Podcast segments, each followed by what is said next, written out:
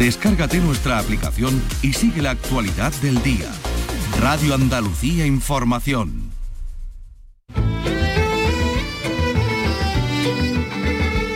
Andalucía es cultura. Con Maite Chacón. Radio Andalucía Información.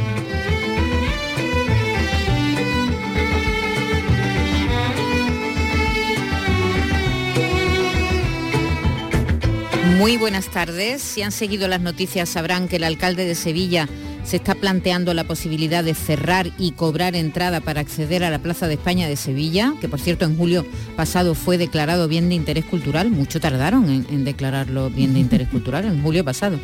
Bueno, el alcalde se lo están planteando. ¿eh? La medida no afectaría ni a los residentes de la capital ni a los residentes de la provincia, que entrarían gratis, y el dinero recaudado serviría para proteger el monumento y volver a recuperar la escuela taller Plaza de España. No sé si con el mismo nombre, pero esa escuela taller, que funcionaba estupendamente, contaba con 300 alumnos cuando cerró en el año 2006. Y eran chicos y chicas que se dedicaban a aprender los oficios que tenían que ver con la restauración de la Plaza de España, que es muy delicada, muy hermosa pero muy delicada porque la cerámica se rompe con mucha facilidad y por eso hay que estar continuamente pendiente, restaurando lo que se rompe para que se mantenga en, en condiciones maravillosas. Bueno, nosotros también nos ocupamos aquí del patrimonio en nuestro programa de cultura han sido un día de dimes y diretes, con voces en contra, con voces a favor, y esta mañana han pasado por el programa local de Sevilla varias personas. Vicky Román, ¿qué tal? Buenas tardes. Hola, buenas tardes. Sí, da varias opiniones, ¿no? Eh, de diferentes campos, ámbitos, edades, en torno a, bueno, a esa medida, ¿no? A, la polémica desatada por esa, por esa medida.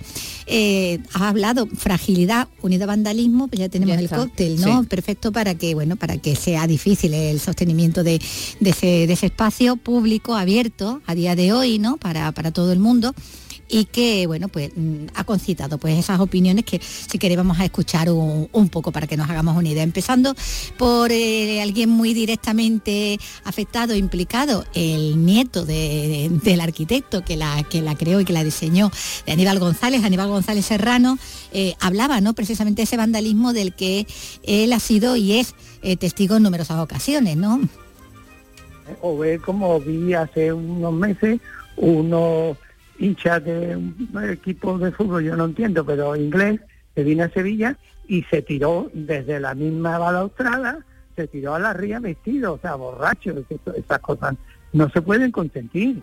Ha puesto mucho el foco ¿no? en, esa, en ese hecho real, ¿no? de que se, eh, es objeto numerosas veces de, vandalismo, los elementos cerámicos, es que la balaustrada, la, es de cerámica, también exactamente de, lo, que son las provincias, todos esos banquitos ¿no? que hmm. corresponden a cada, cada una de ellas. Eh, entonces preocupado por, por ese vandalismo, quiere, claro, una seguridad, un control, una vigilancia, una, un acceso más, más limitado y recursos para luego la rehabilitación cuando se produce en desperfecto. Eh, por eso él, sobre todo por ese tema, ¿no? el de la seguridad y la protección, es por lo que es de los que está a favor de ese cerramiento de la plaza. El hecho de que aquello esté vigilado, ¿verdad? El cobro mínimo, porque a lo mejor cobrando, yo qué sé, dos euros, mm, eso es más que suficiente. Eh, con dos euros eso eh, lo que hacemos es crear puestos de trabajo permanentes y además ayudar a la rehabilitación de, la Plaza España. Tengan ustedes en cuenta que, la cerámica es un, es un objeto que es muy frágil y hay que tener mucho cuidado y ahí hay un descuido total lo que estábamos diciendo, ¿no? Para la catedrática de, Historia del Arte, Amparo Graciani, eh, la medida también sería eh, algo eh, positivo. hace comparaciones, ¿no? También con, otro, con otros monumentos que, también quedan cerrado el acceso, aunque bueno, este no sea, no sea el caso de las plazas, ¿no? Como, como es la plaza de, de España. Este espacio de la Plaza España no estaba dentro del Parque María Luisa, sino fue tomado del Prado de San Sebastián, de un predio público, y por tanto este es un espacio que debe ser público, pero cerrar el, conjunto no implica en ningún caso que el conjunto deje de ser eh, un espacio público, sino simplemente controlado para el turismo. Yo creo que es una buena alternativa, sobre todo que va a generar unos ingresos importantes que van a permitir una restauración y sobre todo una conservación preventiva de este, de este patrimonio. Luego también eh, el documentalista Paco Ortiz, el que ha hecho ese documental sobre Aníbal González, precisamente. que se presentó, eh, lo hemos visto en varios festivales. También se, se mostraba partidario de una, en una parte, ¿no? Aunque también decía que el debate no se quedaría solamente en lo de la entrada, ¿no? Que hay otros aspectos sobre la Plaza de España y su uso que habría también que, eh, ver y que vigilar y que.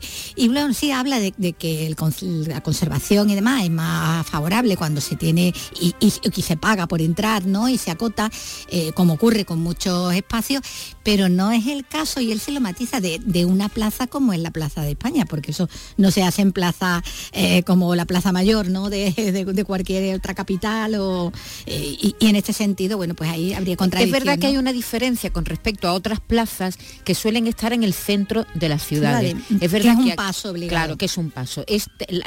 para la Plaza de España tú tienes que ir y eso pero es un paso al, parque también. Sí, es un paso al parque, pero pero no está en el centro de la ciudad, que eh, es que a nadie se le ocurriría cerrar la Plaza Mayor, ¿no? Eh, sí, poner un torno, ¿no? En poner un torno, eso, poner un torno en, los arcos de la Plaza Mayor, quedaría muy raro. Es verdad que el torno es lo que echa mucho atrás aquí también, porque un torno implica cola. Y la cola la haría todo el mundo, ¿no? Sí, sí, sí, claro. Un torno implica los que no. no eh, se parecería un poco a cuando se, celebran los, conciertos de icónica. Algo muy parecido. Claro, que cierran ahí, ponen una taquilla en la puerta y se cierra y tú tienes que hacer una cola para entrar y, hacer comprar tu entrada y entrar. Sería parecido, ¿no? Icónica también cierra la Plaza de España durante todos los para que no se cuelen, para que no se cuelen. La Plaza de España cierra de noche también. también, también cierra de noche. No, es que quería darte este dato, daros este dato porque hablaban de, del dinero que se, que se usa para precisamente para arreglar los, los desperfectos y eh, es que es el único el último informe que yo he podido ver que fue de 2010 ha pasado mucho tiempo, seguramente ahora las cosas han cambiado, pero bueno, en ese año se cifraba en más de 200.000 euros el coste el que hacía frente cada año el Ayuntamiento de Sevilla para arreglar los destrozos en el, en, el, en ese entorno, ¿no? Es decir, que estamos hablando, eso hace ya 14 años, seguramente esta, esta cantidad será mayor ahora, ¿no? Bueno, pues escuchamos entonces a, Paco Ortiz, ¿no? Al documentalista sobre si es conveniente hacer allí un festival musical, ¿no? Como, como se está haciendo, y si eso también perjudica o deteriora la salud de la plaza. Si podemos acceder a las torres, ¿no? Que también tienen un ascensor y que estaban pensadas para ser visitadas. Si, como he escuchado, también deberían desalojarse todas esas oficinas administrativas, ¿no? Creo que el debate es, un poco más amplio de si se debería cobrar entrada o no por la Plaza de España. Pero si me pides una opinión, Creo que sí, creo que, estamos llegando a unos puntos de turistificación en que ahora mismo la, Plaza de España no puede soportar tantas visitas, ese vandalismo del que hablaba Aníbal también, ¿no? Ese vandalismo que también sufre el Parque de María Luisa y que bueno, está hablando del segundo edificio más visitado de la ciudad, detrás del Alcázar, que por supuesto cobra entradas, ¿no? La, Giralda también cobra entradas, la Alhambra, la Mezquita, todos estos lugares cobran entradas. Ya sé que, que no son una plaza pública, ¿no? En ese sentido pero gracias a, esta, este dinero es al que se mantienen también esos edificios. O sea que gracias a ese dinero podría durar otros 100, años, ¿no? Cosa que ahora mismo con esa masificación turística que, tenemos, pues es más complicado. Pensando siempre que es el turismo el causante de, los, de los estragos, ¿no? Y, no los locales, como si, ¿no? como si los sevillanos igual no destrozan, ¿no? o o los que o los que pagan no, no, destrozan, ¿no? Porque pagando, ¿no? Y ves ahí un montón de, hasta las pirámides de, Egipto que están subiéndose por lo alto, ¿no? Bueno, pues eh, quienes manifiestan rotundamente un rechazo al cierre de la eh, de la Plaza de España son los, los hoteleros. Y desde la Asociación de, Hoteleros de, Sevilla, su presidente Manuel Cormax, eh, pues se mostraba contrario. No conozco ahora mismo en el mundo que me venga a la cabeza y conozco bastante, donde se cobre por entrar a un espacio público tipo plaza.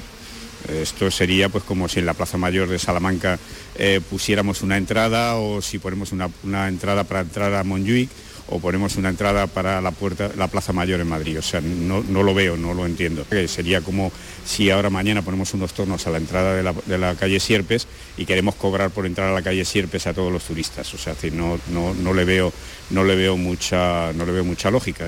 Montjuïc no queda muy en el centro, ¿eh? Montjuïc no es de paso. No, no, ni el Parque Güell tampoco. No, el Parque Güell, por supuesto. El Parque se, está cerrado se, paga, se paga, está cerrado.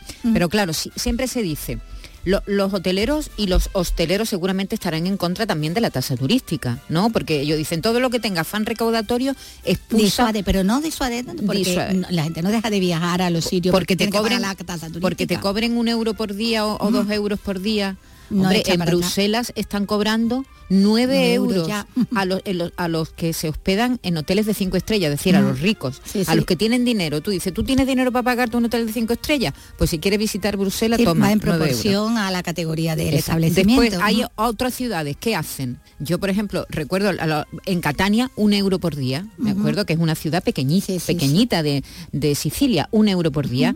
Otras ciudades que hacen un porcentaje del precio del hotel. Si vas a un hotel, imagínate, tú vas a un hotel y pagas el 15%, el 5%, el 10% de lo que te cuesta, la habitación del hotel y te lo cobra el mismo hotel. Ahora, se dice, muchas veces ni los hosteleros ni los hoteleros están de acuerdo con esa medida porque dice que son disuasorias. Pero claro, es que los turistas donde se dejan el dinero es en los hoteles y en los restaurantes y en los sitios que pagan pero es que hay muchas cosas que disfrutan gratis que no pagan, ¿no? Es decir, el suelo, quiero decirte, andar por la ciudad, es, que, eso crea, es que eso es, que eso es muy caro para, para mantenerlo, para que un, ayuntamiento lo mantenga. Y ahí podríamos meter las plazas, ¿no? y, ahí, bueno, yo no sé, yo no estoy muy de acuerdo con, el cobro. Yo estoy de los que no lo he reflexionado tampoco mucho, pero creo que más a favor de la tasa hotelera yo creo que, de, la, que de la entrada. Que estoy más a favor de la tasa hotelera. Yo no sé cuántos visitantes antes em, eh, todos los días mm, entrarán en Sevilla, no lo sé, pero a un euro el día es sí, pero es mucho dinero. ¿eh? Claro, de masificación que hay, pues no estaré mal. Eso es mucho, mucho dinero que puede recaudar el ayuntamiento no solo para la Plaza de España, sino para el uso y que, dan la cantidad de turistas que cada año vienen cada vez más a nuestras ciudades, que son, es que es mucha gente utilizando nuestros servicios, nuestros autobuses, nuestros y donde se deja, que eso es gratis, diremos, ¿no? Entre comillas, el autobús no, autobús hay que pagarlo, pero, pero luego el dinero se lo dejan en, los bares, en los hoteles, en fin, que es polémico y por eso hay gente que está a favor y, personas que, están en contra. Eso es así, es algo que ya veremos en qué se materializa, ¿eh? porque es una Lo de hacer una cola para entrar a Plaza España a un sevillano, eso me parece a mí que... bueno, han hecho cola para ir a icónica, ¿eh? Han hecho cola para ir van a ver un espectáculo. Bueno, a ver, a ver, a ver qué es lo que pasa. Seguimos. En Radio Andalucía Información, Andalucía es cultura, con Maite Chacón.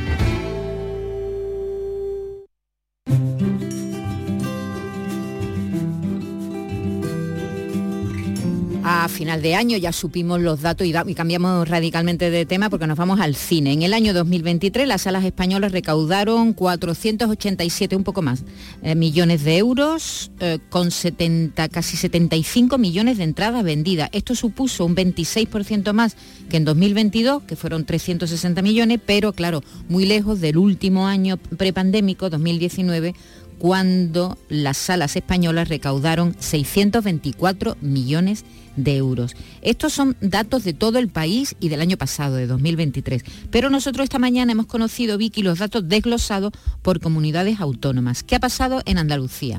Bueno, pues en Andalucía, lo que es nuestras salas, han superado los 12 millones de espectadores a lo largo del 2023. Eso supone un crecimiento del 31% respecto al año anterior, pero estos datos siguen siendo inferiores en un 27% al año 2019, o sea, antes de, la pandemia, ¿no? y de que cambiaran eh, un poco los hábitos también de, em, consumo de, cine eh, en salas.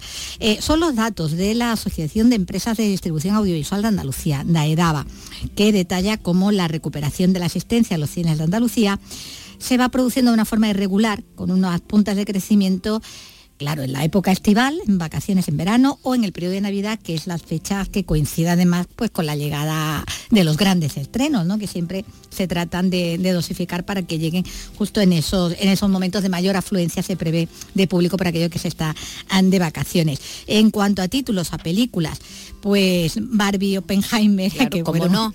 la que se disputaron la, la, taquilla, junto con Avatar, El sentido del agua, la de Cameron, han sido las películas que más se han visto aquí en Andalucía el año pasado. Mientras que eh, lo que se refiere a títulos andaluces, las que más hemos visto aquí, han sido Cierra los ojos. Y bueno, y dos comedias, como Dios manda y te estoy llamando locamente. Es decir, que Víctor Erice eh, ha tirado, de, claro, una película, bueno, de producción andaluza, con un actor andaluz de protagonista como Manolo, Solo. Es decir, que, ah, muy bien. Y luego las otras dos que son producciones, eso ya te decimos, andaluces como Dios manda. Eh, sí, protagonizada por Leo Harlem. Exactamente, con Leo Harlem. Y la de Te estoy llamando locamente, que además triunfó en los premios Carmen, también en los, en los ASECAN y que tuvo sus nominaciones que estuvimos muy interesados, ¿no? Eh, para, lo, para los Goya. por provincia. Mira, Granada y Córdoba porcentualmente es en las que más aumenta el número de, espectadores en Granada y Córdoba. En Cádiz y en todo lo contrario, es la que experimentan en menor crecimiento. Y ya lo que es en términos absolutos, Málaga con un incremento de más de un millón de espectadores y Sevilla con casi lo mismo, con más de 925.000, son las que más crecen. Las dos provincias incrementan más de 6 millones de euros su recaudación en cada una, que así supera pues los 72 millones a nivel eh, regional. Aquí han sido 72 millones lo que se ha recaudado en las salas. Muy bien, bueno, pues poco a poco, ¿verdad? Se, recuperando ahí. lo, que, lo, que, tarda, ¿eh? Sí. Cuando, cuando, una cosa, cuando algo golpea, cuando un acontecimiento golpea... Tarda mucho en recuperarse. en volver a tener el, nivel que tenía. Pensábamos, bueno, el año que viene ya las cifras vuelven a ser las mismas. No, mm. la gente pierde, las personas perdemos el hábito de ir a los al, cine. cosas también. Cambia el hábito, cada vez hay más plataformas, es verdad que eso está haciendo las que se estrenan directamente en ella. Eh, bueno, mm. y, bueno, y estará pasando con los museos. Vamos a acercarnos ahora al museo, a la casa natal de Picasso en Málaga. Porque este año, este, este lunes, perdona, celebra su aniversario con una jornada de puertas abiertas. Desde su creación en el año 1988, la entidad ha recopilado pues, más de 7.000 obras artísticas abarcando pues grabados, litografías, libros ilustrados, piezas de cerámica del artista malagueña y de otros artistas. Eh, y bueno, vamos a ver cómo van de visitas, cómo han ido de visitas, si ya hay una, bueno, ya son muchos años, ya se acerca muchos años. Vamos a hablar con su director, con José María Luna, director de la Casa Natal de, Pablo Ruiz Picasso. Eh, ¿Qué tal? Buenas tardes. Hola, muy buenas tardes. Eh, bueno, ¿cómo, ¿cómo está yendo esta jornada de puertas abiertas? Muy bien, muy bien. Eh, Málaga el día ha, aparecido, ha amanecido lluvioso y eh, en una zona como la nuestra la lluvia es una bendición en todos los sentidos y más en este momento, pero también para los museos es una bendición porque eh, somos un refugio seguro, e interesante y ameno para, para la lluvia. parece una broma, pero es cierto. Dos días de lluvia para nosotros son buenos días y en este caso mucho más.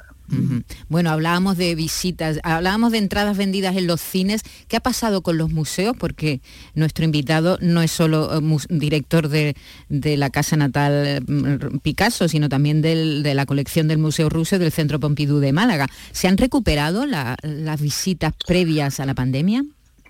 Bueno, no solo se han recuperado, sino que el año pasado fue un año de récord para nosotros, también un año de récord para el resto de museos de Málaga.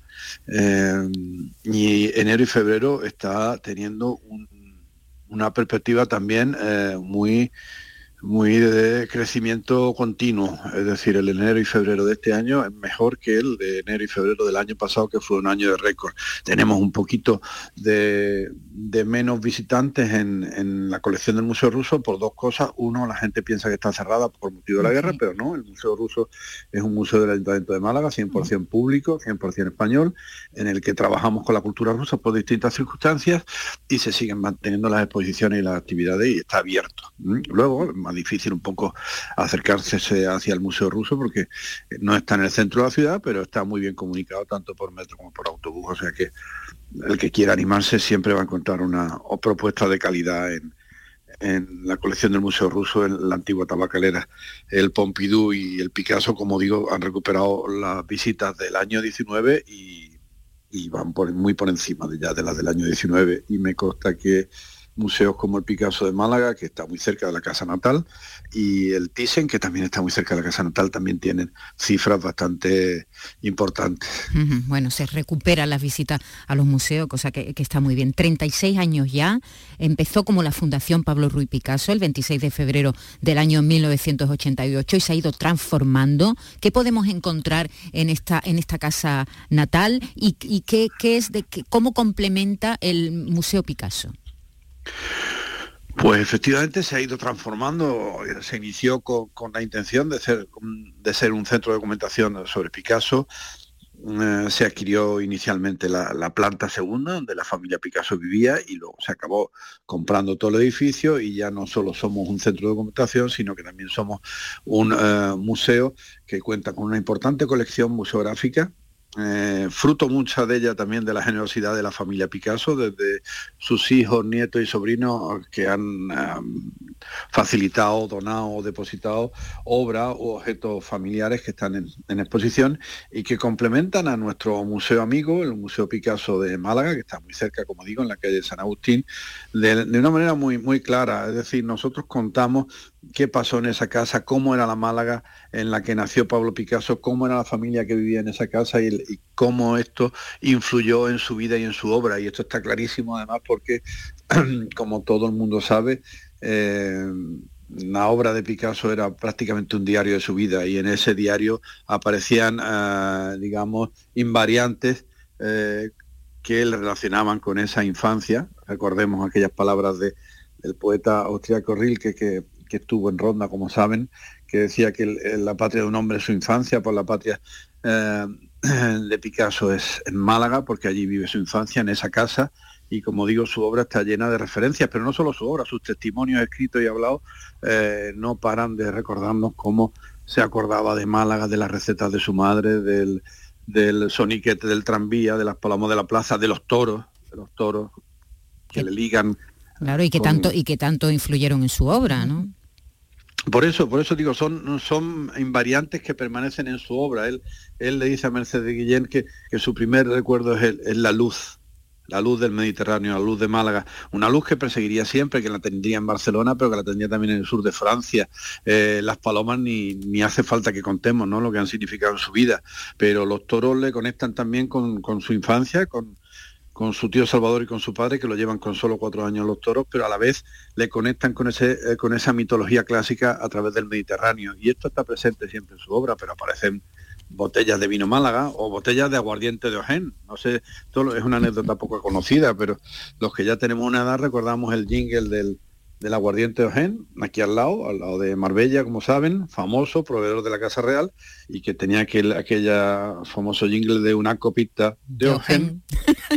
Pues, pues, ese jingle era en una determinada época para Picasso, cuando todo el mundo después de la Segunda Guerra Mundial le agobiaba y no quería verlo, era una especie de salvoconducto para que se le abriera la puerta, porque el que, el que sabía de salvoconducto eh, tocaba la puerta con, el, soniquete del jingle, ¿no? Exactamente, con el jingle de, los Entonces ahí ya sabían en esa casa que el que venía mm, era alguien familiar, alguien que estaba al tanto de esa costumbre malagueña de Picasso. Los sobrinos de Picasso, los Vilató, nos cuentan cómo se acercaban al Pirineo cuando estaban al sur de Francia, en, la costa al sur, y, su tío les señalaba dónde estaba Málaga en fin, eh, los recuerdos de, la infancia. Eh, hablaba de la luz, la, la, semana pasada hablábamos de Machado, que también días antes de morir recordaba la luz de, Sevilla, ¿verdad? esa, luz, la, luz de, su infancia. Eh, que, ahora, los visitantes que, vayan ahora al museo, ¿qué se encuentran? ¿En exposición permanente, en, en temporal? ¿Qué se encuentran allí?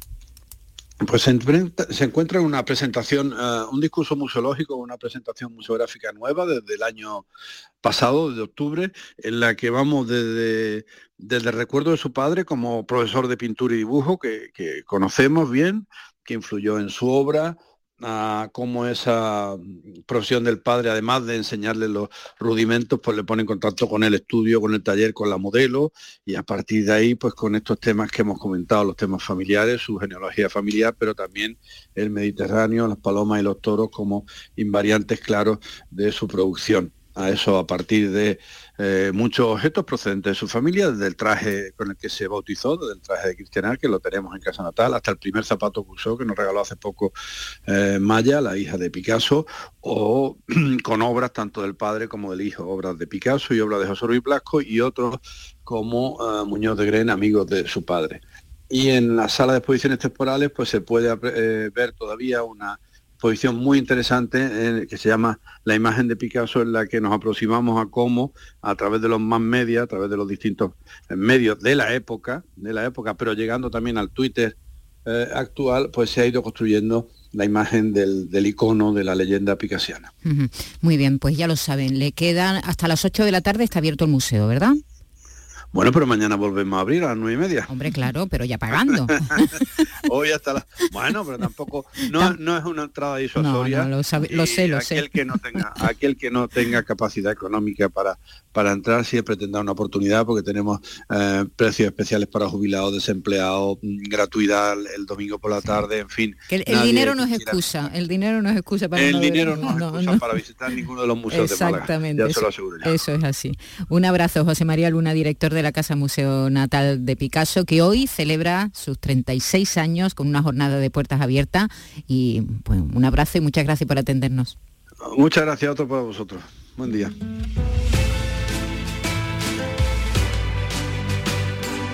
Andalucía es cultura. Radio Andalucía Información.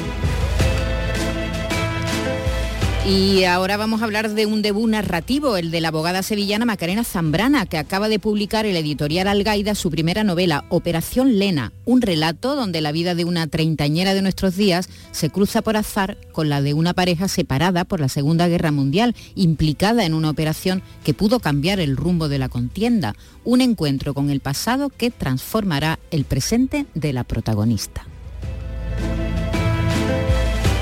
Hola, ¿qué tal Macarena? Bienvenida. Muchas gracias. Con esta Operación Lena, que es tu primera novela, decíamos, surgida, como se explica también ya en la misma solapa, de, una terapia narrativa. La, escritura como terapia, ¿no? Como lo va a ser también, vamos a ver, para, para tu protagonista de esta primera historia, ¿no? Efectivamente. Yo realicé una terapia por el duelo de la muerte de mi segunda hija y parte de la terapia consistía en escribir. Entonces me di cuenta de lo que liberaba para mí eh, la liberación de emociones que suponía la escritura. Años después em, decidí emprender este proyecto que se llama Operación Lena, pero que en ese momento en el que yo no, tenía. no tenía nombre, no tenía forma, lo único que tenían eran ganas de emprender un proyecto que supusiera la liberación de emociones. Y entonces eh, empecé con una protagonista que tenía un inicio de historia muy parecido al mío, que estaba perdida, que estaba llena de dolor, que no encontraba el camino y que no tenía esperanza. Entonces, esta novela es una ventana de esperanza a todas esas personas que lo están pasando mal, que están atravesando un proceso de duelo, sea por el tema que sea una ruptura, un fallecimiento de un familiar. Eh, da igual, eh, al final un proceso de dolor, ese trance que atraviesa la, protagonista, creo que lo podríamos pasar todos y por eso el lector se puede sentir tan identificado. Y sí, Operación Lena sale de ahí, de una terapia narrativa que yo también inicié como la protagonista por un proceso de dolor y de duelo. La necesidad de verbalizar, no verbalizar para, para ayudar, el, expresarse, ¿no? El expresarse. Bueno, la protagonista, como has dicho, ¿no? Ángela no ha terminado de hacer el duelo, en este caso por, por su madre, agravado además por ese desapego que siempre había sentido ¿no? Eh, con ella, por esa negación que su progenitora hacía de los sentimientos, que, trataba además de inculcar en, en, sus hijas, un poco no ames para que no te dañen, ¿no? Que, que han echado de menos las hijas, ¿no? Porque ya tiene una hermana, la, ternura, ella le reprocha que no haya hecho felices a, nadie porque ella no lo era, ¿no? Y, partimos del duelo y también de la incomprensión hacia esa figura materna, ¿no? Claro, eh, la novela está llena de secretos. El lector va a, verlo, el descubriendo. el lector va a ir descubriendo esos secretos porque para todo hay una explicación. Claro. hay, un, hay varios personajes y uno de ellos es la madre de Ángela.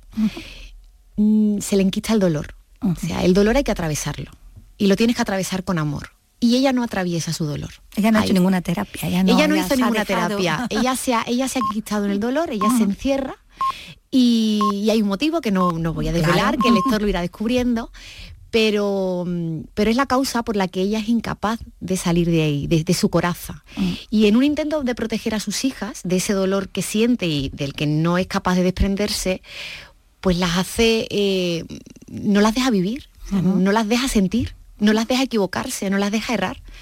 Y Ángela está muy enfadada porque siente que la culpable de toda su desdicha es su madre.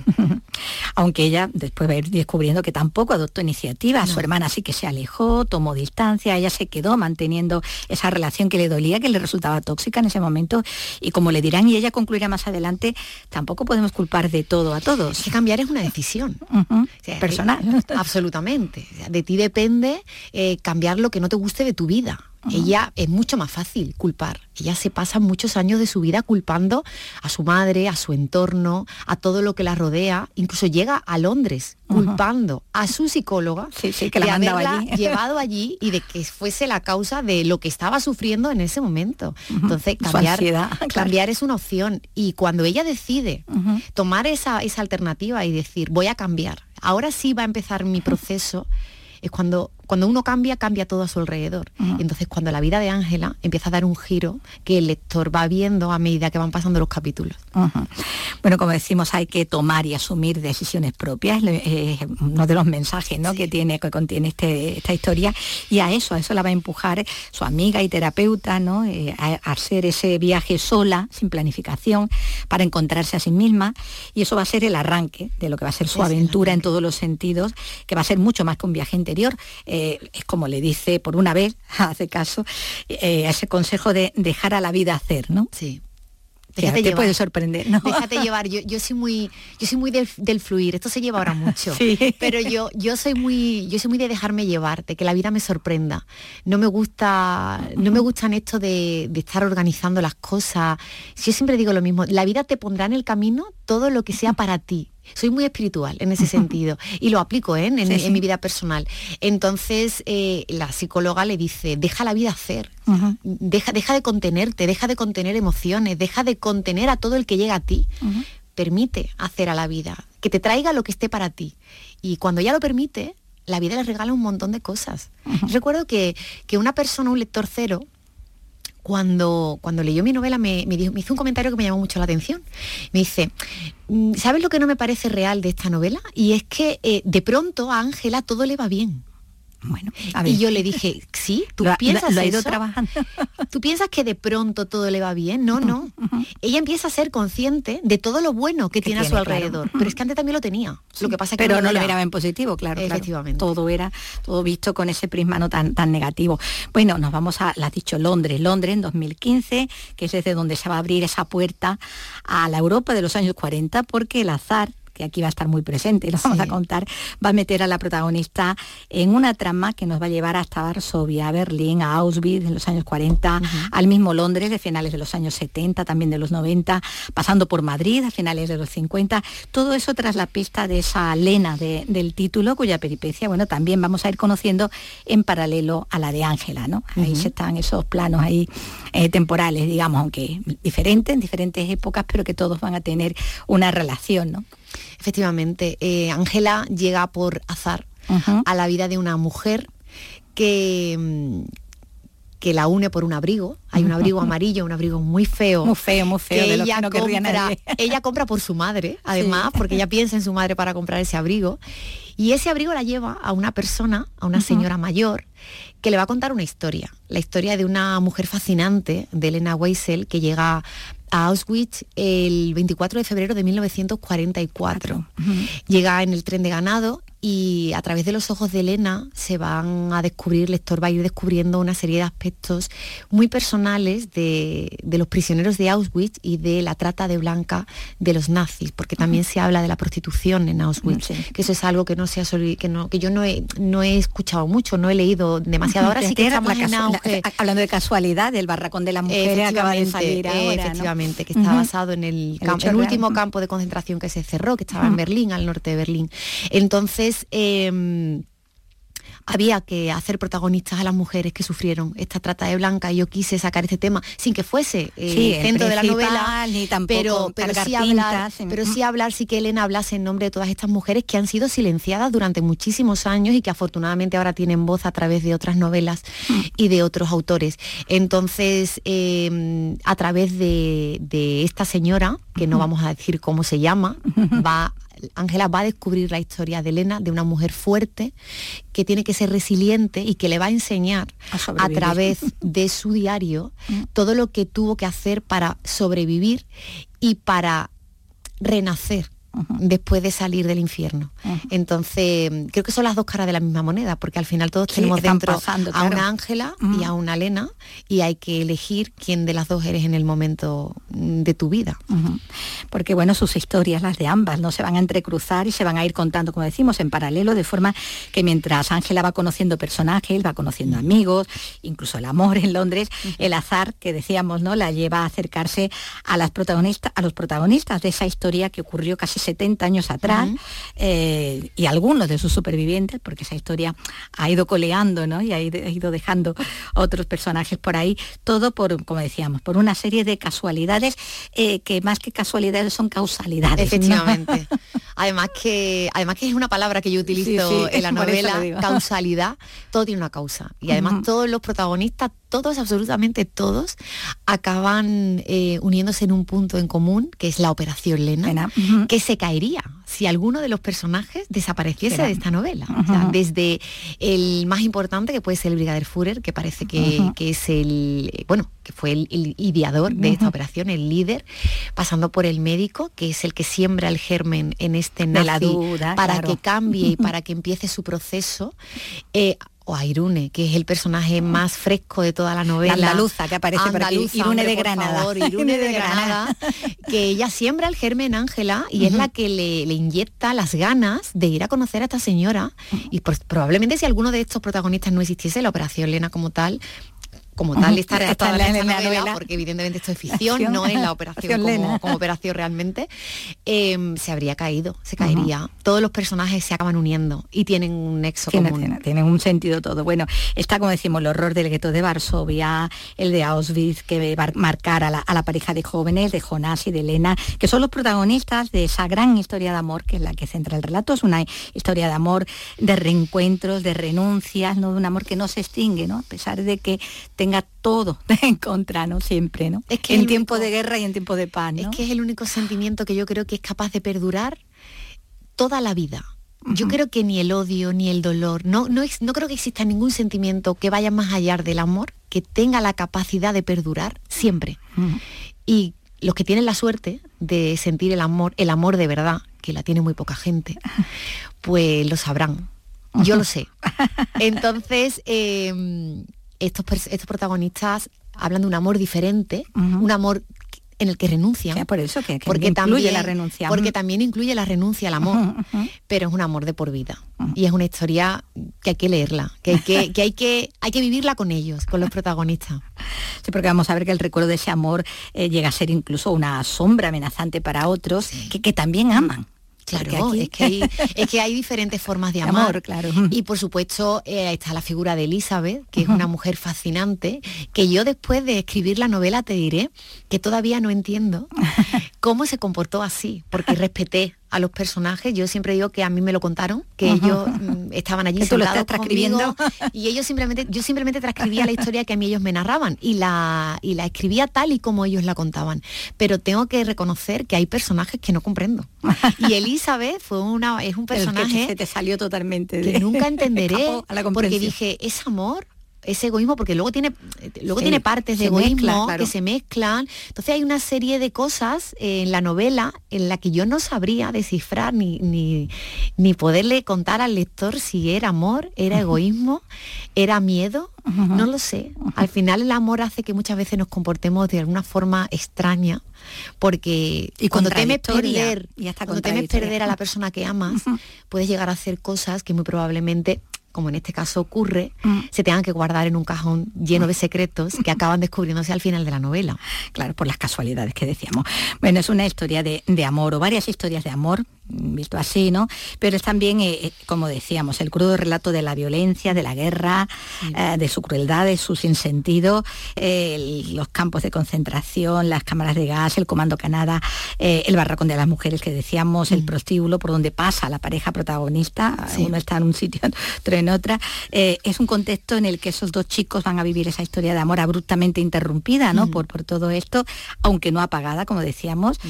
y que va a marcar, bueno, su devenir posterior también porque llega un momento en que la guerra acaba, pero las cosas tampoco quedan como... Y es ahí donde esa operación Lena, ¿no? esa operación de oposición al Führer desde, desde el mismo nazismo y sobre la que tampoco se sabe, ¿no? sobre esas operaciones que iban de, boicot dentro del propio sistema, es lo que te ha permitido aficionar ¿no? a la hora de meter a tus personajes en esta conspiración, como decías, ¿no? de que todos tengan un papel eh, muy importante en ella. ¿no? Bueno, en mi caso, eh, sorprendentemente, la operación llegó después de Elena. Sí, quiero decir. O sea, que tenía el personaje Elena, la tenía, aunque no lo hubieras puesto. Yo, cuando empecé a escribir la novela, no tenía ningún tipo de técnica narrativa. Empecé a escribir, como yo digo, a lo un folio en blanco, sin absolutamente ninguna técnica, no sabía cómo había que establecer una novela, no, no tenía, ni la estructura, ni cómo ibas a utilizar las voces, ni nada. Luego es cierto que tú que hizo un máster de narrativa con el gran maestro que es Juan Eslavarán, al que, que, al que reconoce los agradecimientos. Es el padrino de, la operación Lena. Pero bueno, eh, la faja además. Efectivamente, y le tengo un cariño impresionante. Pues eh, cuando yo empiezo esta operación, surge el personaje de Elena que yo ubico en Auschwitz.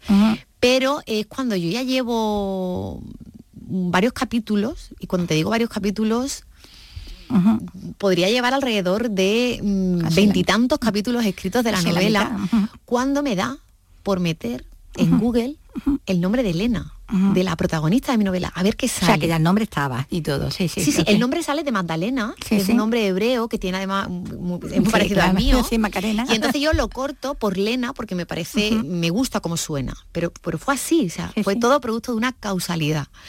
Y, cuando pongo Lena en Google, aparece, Operación Lena. Y dije, uy, ¿y esto? Y entonces empiezo a investigar y me doy cuenta de que hay una operación de la que se conoce muy, poco. me puse en contacto con Juan Eslava, que es un, es un historiador nato, que sabe muchísimo de la, Segunda Guerra, Mundial. la primera. Y lo llamé. entonces le dije, oye, ¿tienes datos sobre esta operación? Es que hay muy poco en internet. ¿Dónde puedo buscar? Y no lo conocía. Entonces me puse en contacto con, algunos amigos que habían estudiado historia y tampoco la conocían. Y dije, wow, entonces tengo la oportunidad, de si no es yo. de montarla yo. Todavía no se sabe ahora los historiadores están empezando porque está saliendo documentación de, sí, de, la, espionaje, de la operación Lena, el tema del contraespionaje, pero todavía no saben precisar por qué Alemania, que eran especialistas en hacer operaciones de espionaje, que les había eh, funcionado, funcionado muy bien, de hecho habían conquistado Francia a través de las operaciones Sin embargo, ahí pincharon. Y, eh, Gran Bretaña estaba tan asustada con las técnicas de espionaje de Alemania que había creado una ley contra los espías porque estaban obsesionados estamos hablando de una nación que controlaba perfectamente este tema. Nadie se explica por qué hicieron esta operación así. Fracasó. la mayoría de los espías fueron ejecutados. Pero yo tuve la oportunidad, al no ser conocida, de dar la vuelta y de, respetándola, porque eh, en la novela el lector va a poder leer cómo ocurrió realmente la operación Lena. Quiero decir, cómo fueron los espías trasladados a Gran Bretaña, cómo cruzaron ese canal de la Mancha, cómo lo hicieron. Evidentemente no, no es igual, porque todos los espías fueron, fueron ejecutados y yo la hago coincidir con el final de la Segunda Guerra Mundial. Cambias un poco la fecha. Cambio cuatro años, nada. la retraso, nada. Sí, porque eso es una licencia. Eso no es nada, eso es una licencia que yo me permito como escritora porque ya es, es ficción.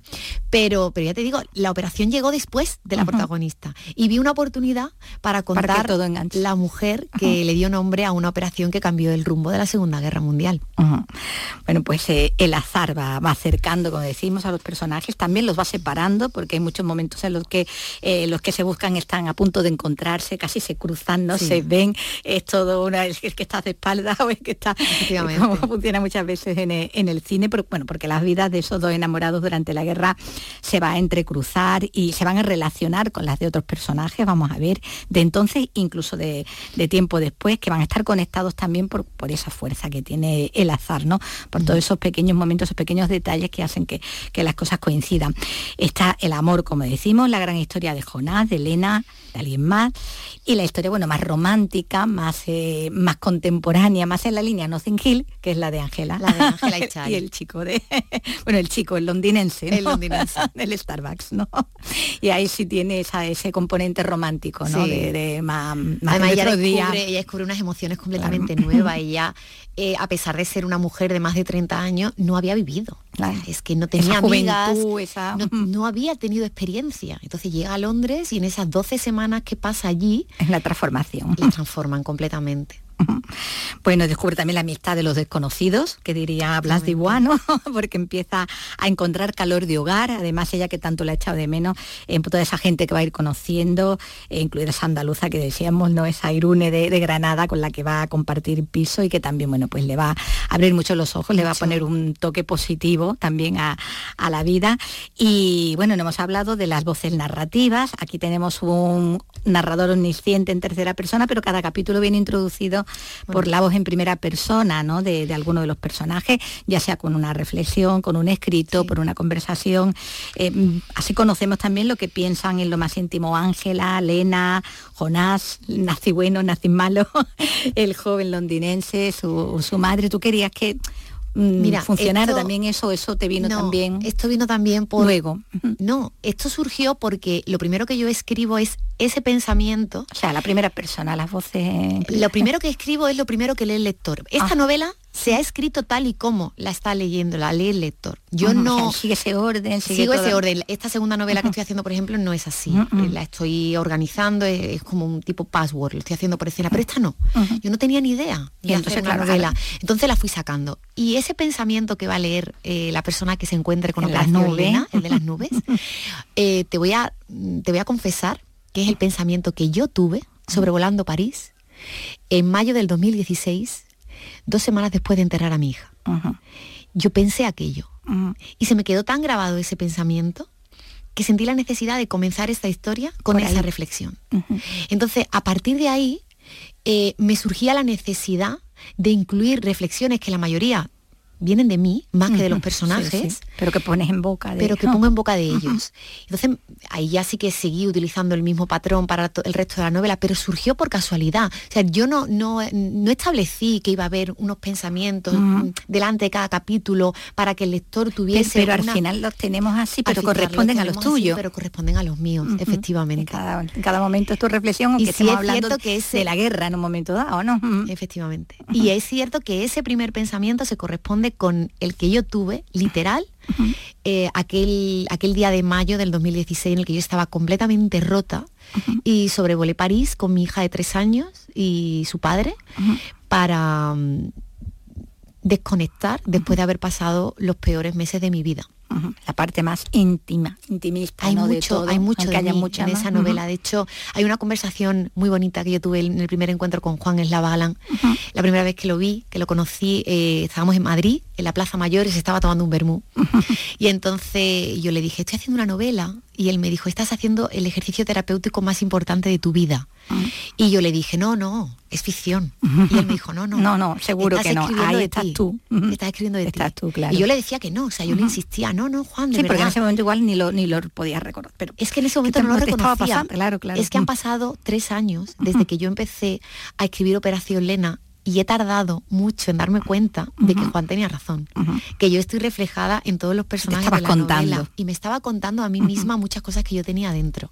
Y al final me he visto reflejada cuando y, me vi reflejada tres años después, cuando he, cuando he estado haciendo el proceso de corrección de la novela para entregarlo a la editorial, me vi reflejada en todos los personajes. Dije, ostras, es que cada uno representa una parte de mí y me llamó la atención, me emocioné, porque mm, volví a ese momento con Juan cuando me dijo, disfruta esta novela porque vas a hacer el ejercicio terapéutico más importante de tu vida. Vas a sacar del, pozo más hondo de ti, de tu alma, vas a sacar todo.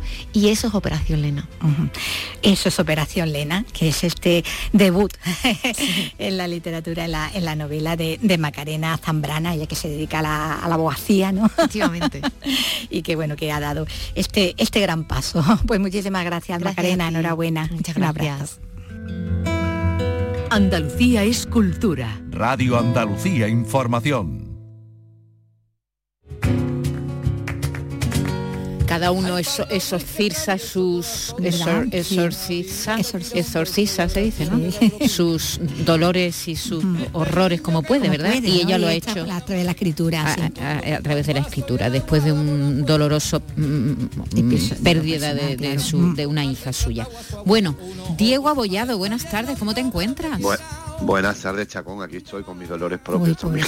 no son de otra índole. Este no la ha podido exorcizar todavía. No, exorciza. Nada tiene que ver con lo otro. No, no, pero, pero tienes un dolor de espalda. De eso que te dejan tirado en, De los que te dejan absolutamente doblados, sí. Bueno, una, un, lumbago, como decía Carlos Telmo, un lumbago. Un, lumbago, un lumbago. y hoy eh, querías hablarnos, bueno, no tiene nada que ver con el lumbago, querías hablarnos de, la, de la higiene de la limpieza de los perfumes eh, ¿Y por, dónde empezamos? Porque es un tema tan amplio y tan grande. Pues, por donde tú quieras, porque fíjate tú que lo de la higiene, sobre todo ahora, que hay un magnífico libro que se llama La, higiene en la Edad Media, que están, nos está descubriendo que en la Edad Media se lavaban muchísimo. que todo ese tópico que teníamos de, que la Edad Media, pues, bueno, lo de la higiene por, su ausencia, todo lo contrario. ¿En serio? Y sí, sí, totalmente, en serio. Sí, sí, con el calor que tiene que dar la armadura y la cota. Es uno de los grandes tópicos, uno de los grandes tópicos. Y además líneas de investigación histórica, bueno, están, están de alguna manera salvando la Edad Media, ¿no? Están diciendo que no era, no era la época de la oscuridad, sino era la época de las luces, mm, que se inventaron muchísimas cosas. pero no, dicen que no, que era que, que todo apestaba en la Edad Media y que acercarte a la pues, gente apestaban, la gente, las personas pues, apestaban. Mm, pues, pues, igual no. pues parece ser que es un tópico. Desde luego, los que no apestaban seguro, seguro, como tú dices, eran los romanos, porque estos se echaban, no, se ponían mm, perfumes incluso varias veces al día, tanto los hombres como las mujeres.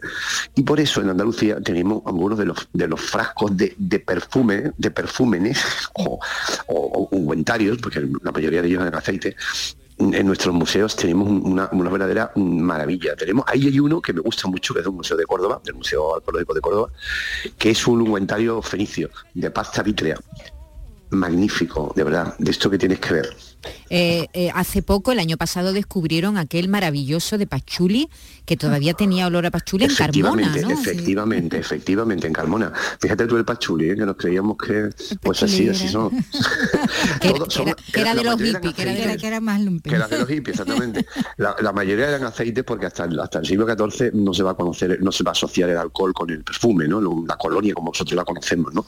Entonces, durante toda la época antigua, la época fenicia, estaba hablando de ese ungüentario fenicio o de la época romana, también hay en el Museo de Cádiz hay unos ejemplos también magníficos de, de, de, ungüentarios, de, ungüentarios eh, romanos. Eh, y, claro, Sí, sí, dime, dime, dime. No, dime, dime. No, no, claro, que te, iba a decir que, que fíjate, teniendo Andalucía como tiene muchos restos de la época antigua, el fenicio romano, y, que, como te digo, usaba muchísimo el perfume, y después tenemos una cultura como la cultura andalusí, que también usaba muchísimo el perfume, ahí tenemos también en nuestros museos otra, otra, otra, otra cantidad de recipientes magníficos de cristal, algunos realmente impresionantes. Claro, porque el periodo de Al-Ándalus sí, eh, desde luego no sé si está equivocado también la historia, ¿no? Porque si dicen que en la Edad Media la gente se lavaba más de lo que se cuenta, eh, en, en Al-Ándalus era famosa también precisamente por su higiene, ¿no? Y por, y por el culto al agua, ¿no? Claro, claro, la cultura del agua, pues después del agua, después del agua se, lavan también estos magníficos perfumes con aceites también. Aquí eran más exóticos, ¿no? Usaban el almizcle, que tú sabes que sale de, un, de, una, bueno, de una gacela, de una especie de ciervo, el ámbar gris, que sale de un cachalote. Había algunos que, eran, que tenían esas características de, estar extraído de, animales. Y, es verdad que, que, hay algunos en el Museo de la Alhambra, además los hay de todos los tamaños desde tamaños más grandes, unos que se llaman omanes, que son recipientes más grandes de cristal, a algunos muy pequeños, que, nos recuerdan a las ampollas esas de belleza. ¿Tú te acuerdas de esas ampollas que se ponían antes? No sé, todavía se pondrán. pues ese tipo, todavía se ponen, ¿no? Pues eh, así pequeñitos, con ese, de ese tamaño, ¿no? Y de cristales de colores, de cristales azules, de cristales verdes, ¿no? Eh, claro, ya te digo, el Museo de la Alhambra especialmente, pero también el Museo de Jaén, hay mucho, y no solamente, no solamente estamos hablando de, donde, depositaban este, estos aceites, ¿no? de un ungüentario, sino también, también tenemos incensarios, también tenemos pebeteros para, decir que todo ese, todo el perfume no solamente se aplicaba al cuerpo, sino también, por supuesto, para, para aromatizar la vivienda. Granada tiene un museo del perfume, que está en la calle del Darro, que se puede visitar, que, en la que hacen historia y también te hablan de las técnicas, de cómo, de cómo elaborar los perfumes. hablabas tú del ámbar gris, que es esa especie del vómito del, cachalote, que, es tan que es tan preciado en la, en la perfumería, que esos, los perfumes que están elaborados con el ámbar gris son carísimos y ahora hay un ámbar gris que, es, sintético. Han conseguido sintetizar el ámbar gris, porque claro, si los pescadores cuando se encontraban esa especie de, masa, eh, era como una masa, flotando, se hacían ricos ¿eh? cuando encontraban el ámbar gris sí, sí, sí. Y, entonces, claro, es muy difícil que, pase lo que ha pasado en, lo que pasó en Carmona el año pasado, que es que cuando destapan el, el, perfumario todavía conservaba el olor. en los museos no, se conserva el olor, se conservan los frascos, ¿no? exactamente, se conservan los frascos, efectivamente. Pero lo, interesante es que algunos de ellos son muy llamativos. No son, evidentemente el perfume era algo caro, como tú ya estabas diciendo antes, caro, cotizado, y, tenía toda una cultura alrededor, ¿no? Y, entonces eh, los recipientes que usaban, los perfumarios, eran especialmente bonitos, muchos de ellos, especialmente hechos con, con técnicas con técnica muy atractivas, ¿no? Y, muy trabajados, ¿no? Muy bonitos. Y eso sí que, claro, eso sí que lo podemos ver en los museos. Pero bueno, nos podemos podemos hacer una idea de lo, de lo, que olían, porque sabemos más o menos de que estaban hechas la mayoría de, las, de, los, de los perfumes, ¿no? tanto de la edad, de la edad romana como de la, como de la, época del Andaluz. ¿no? Así que nos podemos hacer una idea. Claro, eh, pues nada, precioso, nos has traído así como aromas. Eso. Estábamos oliendo todo el rato. Tener que ponerte un ungüento, un buen ungüento. Exactamente. Eh, sí, eh, yo estaba pensando en eso. un, poquito de almizcle, un poquito de almizcle, el almizcle, un poquito de almizcle que debe ser el almizcle debe de ser un olor, digamos que intenso, ¿no? Yo no, sé a qué huele, pero suena intenso, desde luego. Muy bien. Diego, cuídate, ¿vale? Venga. Venga, cuídate. Muchas gracias. Que el lumbago es muy, muy molesto, muy desagradable y te impide moverte. Bueno, pues hasta aquí hemos llegado con estos olores preciosos que nos ha traído hoy nuestro compañero Diego Abollado, que esperemos que se ponga bueno pronto. Eh, les decimos adiós hasta mañana, que lo pasen bien, con un disco de Lapido, de José Ángel Lapido. Puede que al final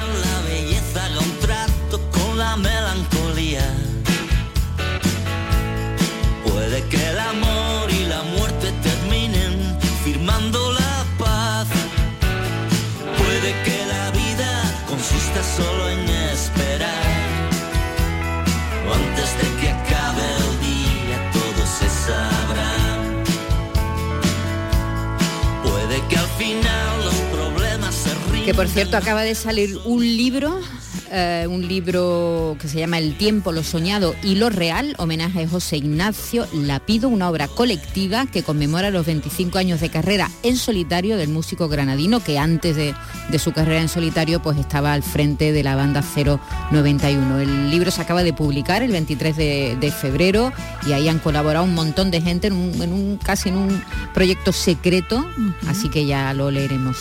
Este libro, El tiempo, lo soñado y lo real, homenaje a José Ignacio la pido. Con él les dejamos hasta mañana.